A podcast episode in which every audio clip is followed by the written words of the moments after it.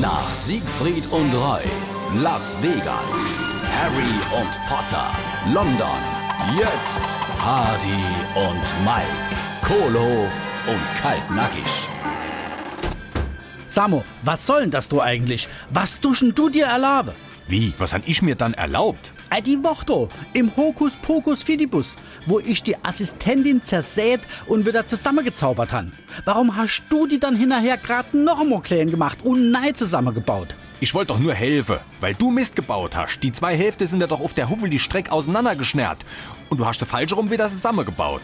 Was bitteschön war dann dort dran falsch, hä? Ah, Die hat hinterher doch die Brust auf dem Buckel gehabt. Ey, vielleicht war das beabsichtigt? Warum soll man sowas dann beabsichtigen? Ey, weil ich mit der mittwochs immer Tanzkurs hang. Ach, und mit Brust auf dem Buckel tanzt die besser. Nee, aber so kann ich besser führen.